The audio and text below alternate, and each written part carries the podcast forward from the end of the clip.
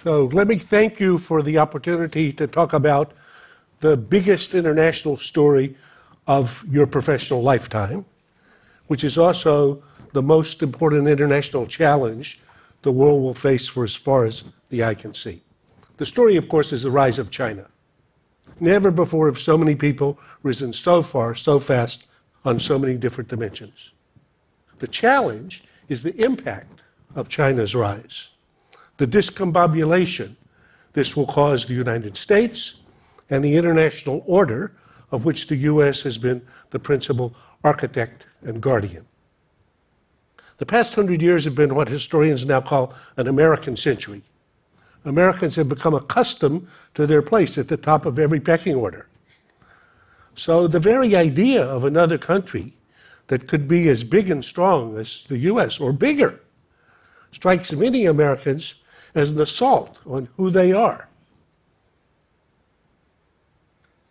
For perspective on what we're now seeing in this rivalry, it's useful to locate it on the larger map of history. The past 500 years have seen 16 cases in which a rising power threatened to displace a ruling power. 12 of those ended in war. So, just uh, November, we'll all pause to mark the 100th anniversary of the final day of a war that became so encompassing that it required historians to create an entirely new category World War. So, on the 11th hour of the 11th day of the 11th month in 1918, the guns of World War I fell silent, but 20 million individuals lay dead. I know that this is a sophisticated audience, so you know about the rise of China. I'm going to focus, therefore, on the impact of China's rise on the U.S., on the international order, and on the prospects for war and peace. But having taught at Harvard over many years, I've learned that from time to time it's useful to take a short pause just to make sure we're all on the same page. So the way I do this is I call a timeout, I give students a pop quiz, ungraded, of course. Okay. So let's try this. The quiz, timeout, pop quiz. Question. Uh, 40 years ago, 1978, China sets out on its march to the market. At that point, what percentage of China's 1 billion citizens were struggling to survive on less than $2 a day? Take a guess. 25%? 50? 75? 90? What do you think? 90. Nine out of every 10 on less than $2 a day. 2018, 40 years later, what about the numbers? What's your bet? Take a look.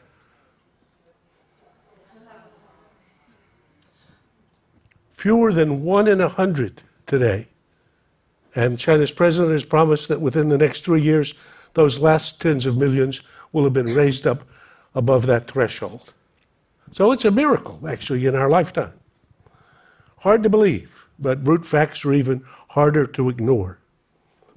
A nation that didn't even appear on any of the international league tables 25 years ago has soared to rival and in some areas surpass the United States. Thus, the challenge that'll shape our world a seemingly unstoppable rising China, accelerating towards an apparently immovable ruling U.S., on course for what could be the grandest collision in history. To help us get our minds around this challenge, I'm going to introduce you to a great thinker. I'm going to present a big idea, and I'm going to pose a most consequential question. So, the great thinker is Thucydides. Now, I know his uh, name is a mouthful, and some people have trouble pronouncing it. So, let's do it one, two, three together. Thucydides. One more time. Thucydides. So, who was Thucydides? He was the father and founder of history. He wrote the first ever history book. It's titled The History of the Peloponnesian War, about the war in, in Greece 2,500 years ago.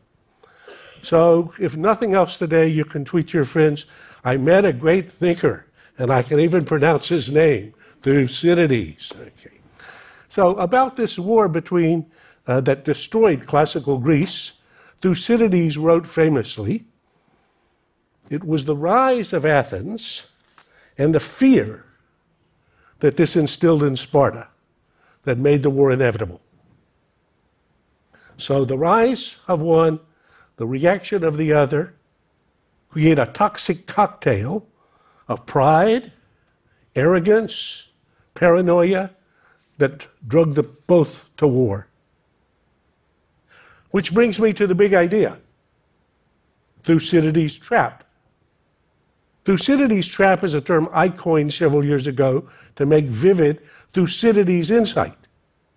Thucydides' trap is the dangerous dynamic that occurs when a rising power threatens to displace a ruling power, like Athens or Germany a hundred years ago or China today and their impact on Sparta or Great Britain a hundred years ago or the US today. As Henry Kissinger has said, once you get this idea, this concept of Thucydides' trap in, in, your head, it'll provide a lens for helping you look through the news and noise of the day to understand what's actually going on. So, to the most consequential question about our world today Are we going to follow in the footsteps of history? Or can we, through a combination of imagination and common sense and courage, find a way for the, this, to manage this rivalry without a war nobody wants and everybody knows would be catastrophic. Give me five minutes to unpack this, and later this afternoon, when you uh, the next news story pops up for you about China doing this or the U.S. reacting like that, you'll be able to have a better understanding of what's going on and even to explain it to your friends. So, uh, as we saw with this flipping the pyramid of, of poverty, China has actually soared. It's meteoric uh, former Czech president Václav Havel, I think, put it best. He said, All this has happened so fast, we haven't yet had time to be astonished. okay. To remind myself how astonished I should be, I occasionally look out the window in my office in Cambridge at this bridge which goes across the Charles River between the Kennedy School and Harvard Business School. In 2012, the state of Massachusetts said they were going to renovate this bridge. It would take two years. In 2014, they said it wasn't finished. Uh, in 2015, they said it would take one more year. In 2015, they said it's not finished. We're not going to tell you when it's going to be finished. Finally, last year it was finished three times over budget.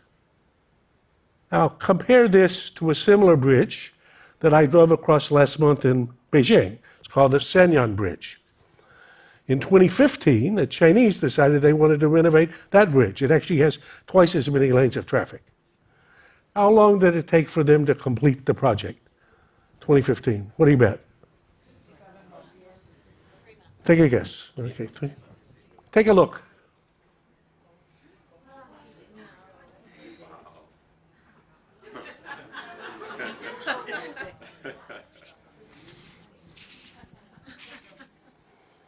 The answer is 43 hours.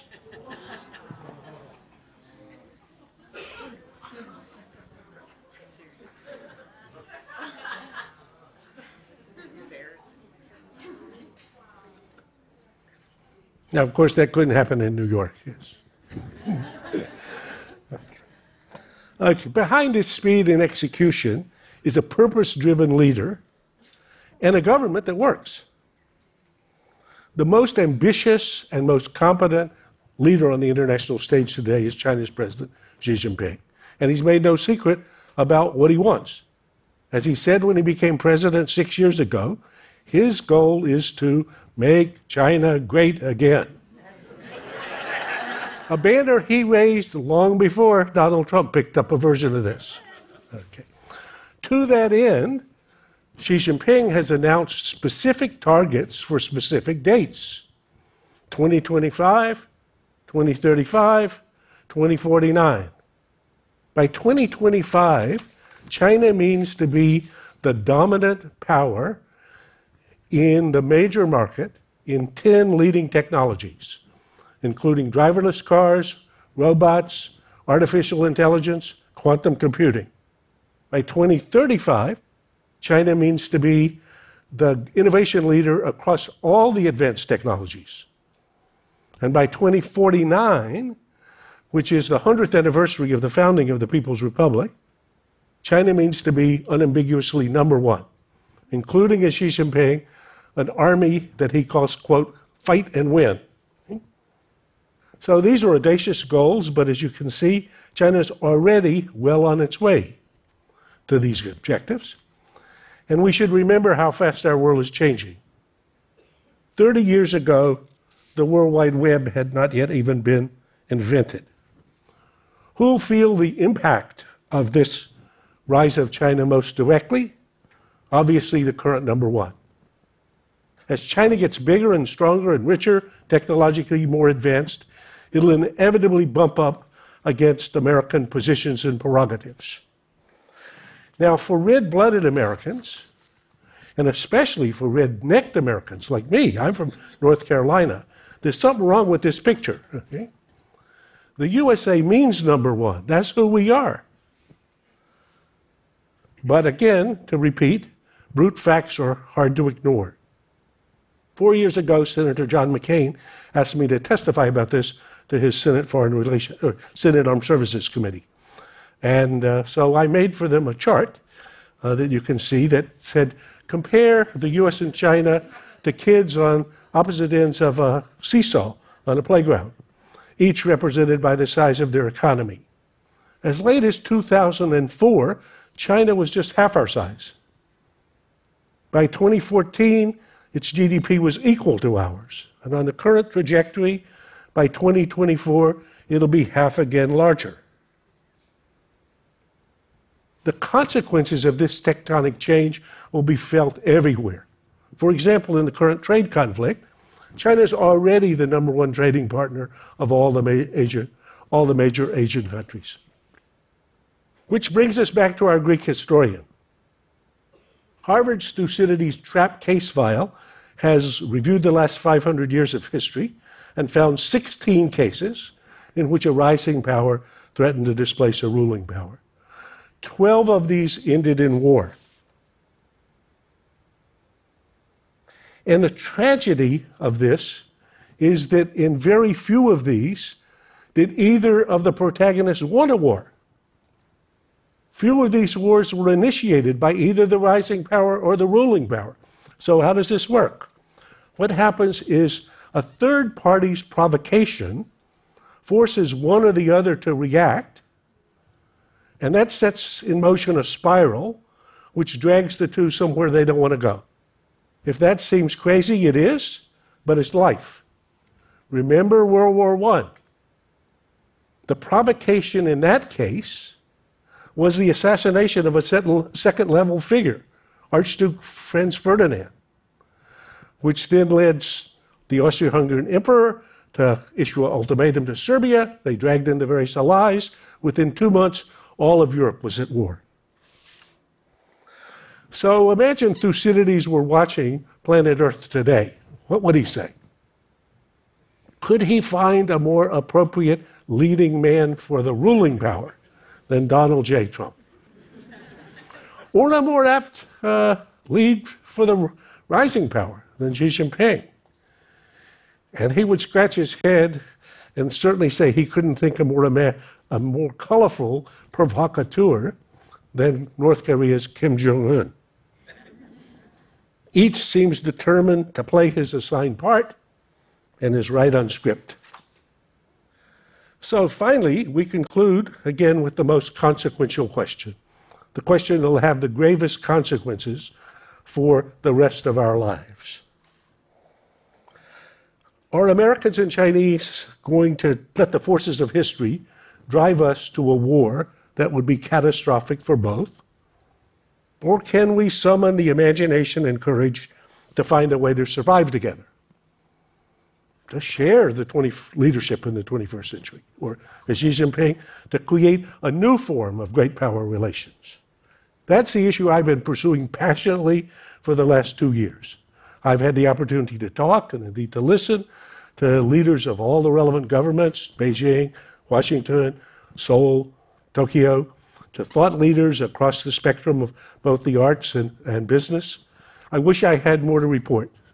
The good news is that uh, leaders are increasingly aware of this Thucydidean dynamic and the dangers that it poses. The bad news is that nobody has a feasible plan for escaping history as usual.